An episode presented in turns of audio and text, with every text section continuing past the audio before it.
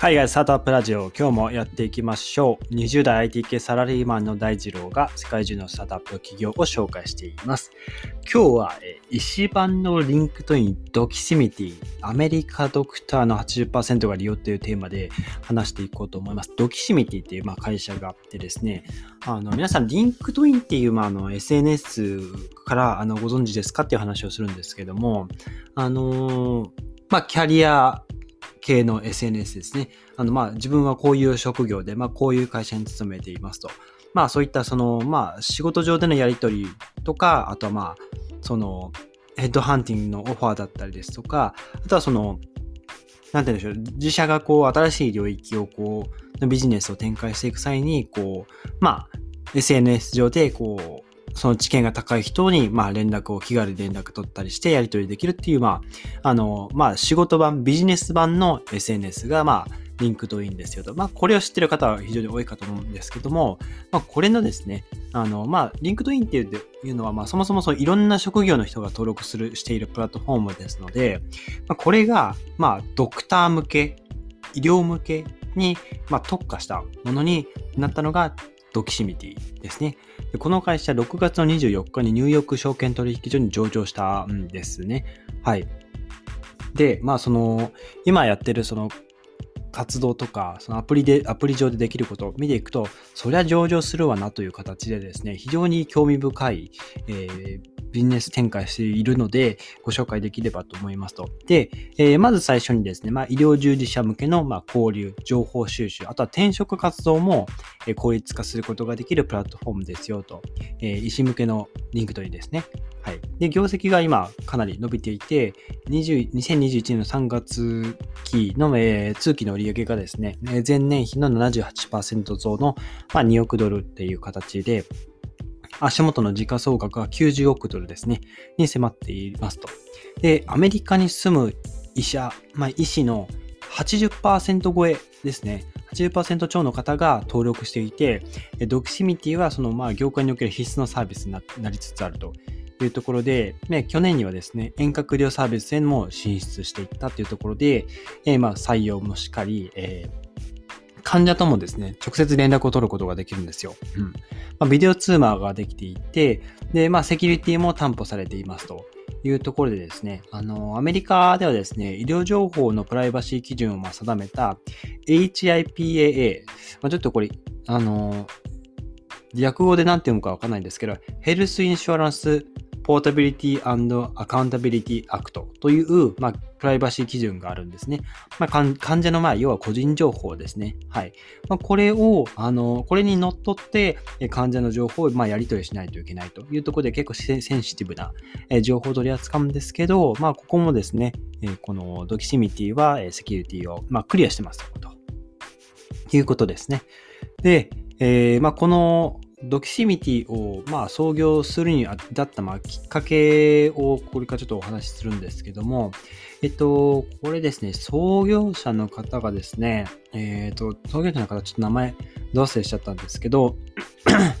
えっと、まあ、その医師、まあ、病院に勤めてる医師、まあ、クリニックとか勤めてる医師、まあ、あとは患者ですね、あとは採用担当者とのそのコミュニケーションにおいてですね、まあ、そのドクターっていうのは非常にストレス抱えているというところが、この、えー、ドキシミの原点ですよと。で、連絡手段がですね、もう8割ぐらいがメールかファックスなんですよね。うん、非常にまあストレスが、えー、多いと、あの、スピード感を持った、まあ、スピード感がある連絡のやり取りができないので、患者に最善なこう医療、まあ、治療を提供できないんですね。えー、まあ、ナレッジがこうバラバラにあるような形で、まあ、この病院のドクターさんは、えー、まあ、小児、小児のこう、お子さんのその病気に詳しいですよと。で、まあ、このドクターは脳外科に詳しいですよと。で、まあ、そのドクターが別々にの病院に勤めているので、まあ、その、なんて言うんでしょう。まあ、情報交換する機会もなければ、やろうとしても E メール、ファックスのやり取りになってしまうというところで非常にまあ効率が悪いというところがまず前提になりますと。まあ、ここを改善していこうじゃないかというところで、えー、ドキティミティが掲げるミッションが、えー、医師の生産性を高めて、まあ、患者により良いヘルスケアを提供していきますよと。うん。まあ、ここがサービスのきっかけになってますと。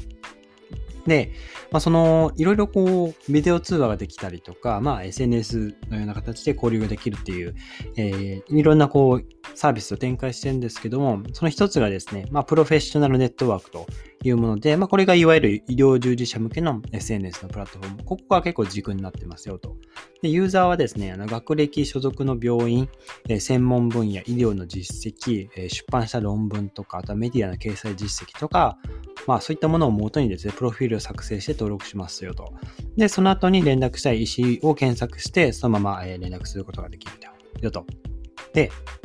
まあ、これができるようになることで、まあ、治療が難しい病気をあのお持ちの患者さんが、えー、訪れた時に、そのドキシミティ上で、まあ、専門医をすぐに見つけて紹介することが、えー、できますよと。まあ、これ患者にとってもすごくプラスですよね。はい。で、えー、ドキシミティ側からもですね、えーまあ、共通点の多いユーザーを定期的に、えー、レコメンドすると。この人フォローしませんか？みたいな形でレコメンドしてくれると。で、これがですね、あの、今年の3月末まででですね、え累計5600万ものですね、交流がプラットフォーム上で生まれていて、1ユーザーあたり平均の交流人数が50人超えてるそうなんですよ。うん。医者ですよ、医者。全員医療従事者。うん。すごいですよね。まあ、こういった、えー、ツールがなかったっていう、交流の場がなかった。あのまあ、隔離されていたっていう感じですかね。はい。で、えー、まあ、さらにですね、このドクシミティ単なる SNS じゃなくて、まあ、キャリア構築を支援するサービスも手掛けていって、あのヘルスケア領域のま求人情報もま掲載し始めるようになりましたと。で、プロフィールをま履歴書のとして活用して、まあ、自分が気になる職業があれば、えー、プラットキシミティ上からすぐにこう応募ができたりするよと。で、まあ、興味がある分野とか登録しておくと、あの、自分が気になる求人が出た際にアラートも受け取れますよと。結構便利ですよね。で、まあ、医師のですね、あの、まあ、先ほどの、えー、採用のところですね、応募のところに紐づくんですが、まあ、医師の給与水準を、ビジュアル化した、えー、サラリーマップというものもあるらしくて、専門分野とか、あと地域ごとにですね、報酬体系の、まあ、こう、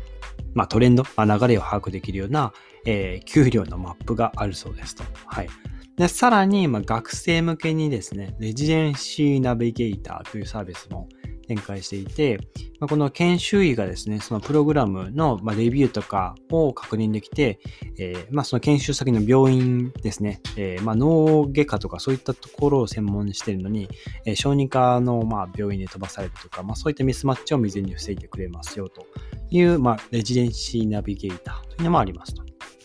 で、まあ、こういう機能を使ってですね、アメリカの、えー、今現在ですね、医学生の9割が、え、学位の取得の前にドキシミティを使い始めるそうなんですよね。ここでいろいろ皆さん情報収集していくらしいです。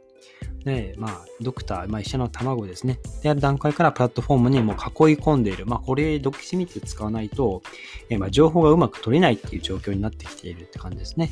はい。で、えー、まあ、さらにその医師個人によるサービスの利用料は、えー、まあ基本的に無料で、まあ、その、まあ、かなり巨大な医師のネットワークを土台に提供しているので、まあ、ここを、あの、まあ、医療関係者が非常に多いので、ここにですね、企業向けのソリューションを使って、えー、まあ収益化が図っていくと。まあ、要するに広告出してるわけですね。うん。まあ、出してるのは製薬メーカーとか、まあ、そういったところが、えー、あとは、ま、求人とかですね。ま、その、ドクシミティ上に求人出しますよとか。うん。ま、そういったところでマネタイズしているというところで、えー、2021年の通期の売上げが、えー、2億ドル？ですね。うん。っていう形になってますと。で、まあ、こういったのはですね、あの、日本の企業でもやっていて、あの、M3 っていう会社が日本にあって、まあ、そこですね、あの、m3.com とか MR 君とかっていう、まあ、医者向けのプラットフォームがあってですね、MR3.com だと、あの、まあ、ドクター、医療業界に特化した求人サイトなんですね。うん。まあ、こういったものを、えー、ドクシミト D 上にまあ、取り入れてるわけですよと。で、えー、あとは、その、なんて言うんでしょう。まあ、M3 とか MR 君っていうのは基本的に医師へリーチしたいその製薬会社、まあ、お医者さんに自社の薬、あの、まあ、置いてほしいっていうところから製薬会社とか、まあ、病院から、えー、利用料を徴収しているという、まあ、ビジネスモデルが、まあ、日本でもありますので、まあ、そういったところが、えー、ドキシミティでもやっていると。で、まあ、さらにまあ最近ですね、まあ、このコロナの影響で遠隔医療ですね、まあ、ここを始めましたと。えー、まあ非接触診療が、えー、その需要が高まる中ですね、えー、ドキシミティも開発を頑張って、えー、音声診療のボイス、ボイスダイラーと、えー、ビデオ診療のビデオダイラーっていうのをまあ展開してきましたと。まあ、アプリ上であの患者の電話番号を入力するとも患者側にですね、テキストメッセージで招待 URL が飛ぶので、そこから、えっと、アプリダウンロードする必要なく、え、診療、ビデオ通話ができるようになるよというところで、えー、まあ、必要に応じてですね、患者の家族とか、えー、あと通訳者とかも、まあ、参加させることができるそうです。はい。というところで、えー、今現在ですね、2021年全体では、えっ、ー、と、6300万回の医療、えー、遠隔診療ですね、が実施されていて、150以上の医療機関が、えーまあ、定期課金契約を、まあ、締結しているというところで、えー、今、そのアクティブユーザー数が30万人ほどになっているそうですと。はい。いったところで、えー、日本の医師もこのドキシミティを登録した方が良さそうですね。はい。まあ、もちろん情報は英語なので、まあ、英語はま必須ではあるんですけども、やっぱり情報量が明らかに違いますよね。うん。っていうところと、あとはまあこのビジネスモデル非常にあのニッチなところを狙いに行ったのかなと思っていて、まあ日本であるなら何でしょうね。あの IT 系のその会社に勤めてるそのエンジニア向け、エンジニアが集まる SNS とか、エンジニア SNS みたいな感じで、えー、まあ、サービス立ち上げ、まあ、すでにあるかもしれないですけどね。うん。まあ、そういったプラットフォームがあるんだったら、その、まあ、この言語に強い、えー、人とか、まあ、いると思うんですけど、まあ、そういったエンジニア同士、まあ、あとは、このシステム開発会社って結構エンジニア不足で困ってることが多いので、まあ、そのリソースの調整っていうところで、えー、まあ、お互いそのリソースをこう、え、提供し合うみたいな形でエンジニアだけのこう、え、SNS とか、何かこう特化した SNS とかいいかもしれないですね。うん。あ、獣医さんとか、あとはまあ、弁護士とか、まあ、弁護士はちょっとあんまないかもしれないですけど、まあ、ドクターっていうと、まあ、非常にあの、専門領域が、まあ、医者といっても専門領域がかなり分かれるので、まあ、そういった、えー、一つの分野かつ、えー、まあ、領域が分かれるものっていうのが、あの、こういった、えーまあ、医師版 LinkedIn みたいなビジネスモデルに合ってるんじゃないかなと思います。ということでですね、えー、今日は医師版 LinkedIn の Doximity が、えー、 Doximity を、えー、 Doximity がですかね、アメリカのドクターの80%がまあ利用しているというテーマでお話ししてみました。今日のエピソードですね、分経ったらいいなと思ったら、えー、ぜひフォローをよろしくお願いします。そして、えー、キャリアアドバイザーも務めておりますので、転職のご相談もお待ちしています。それでは皆さん、素敵な一日をお過ごしください。バイバイ。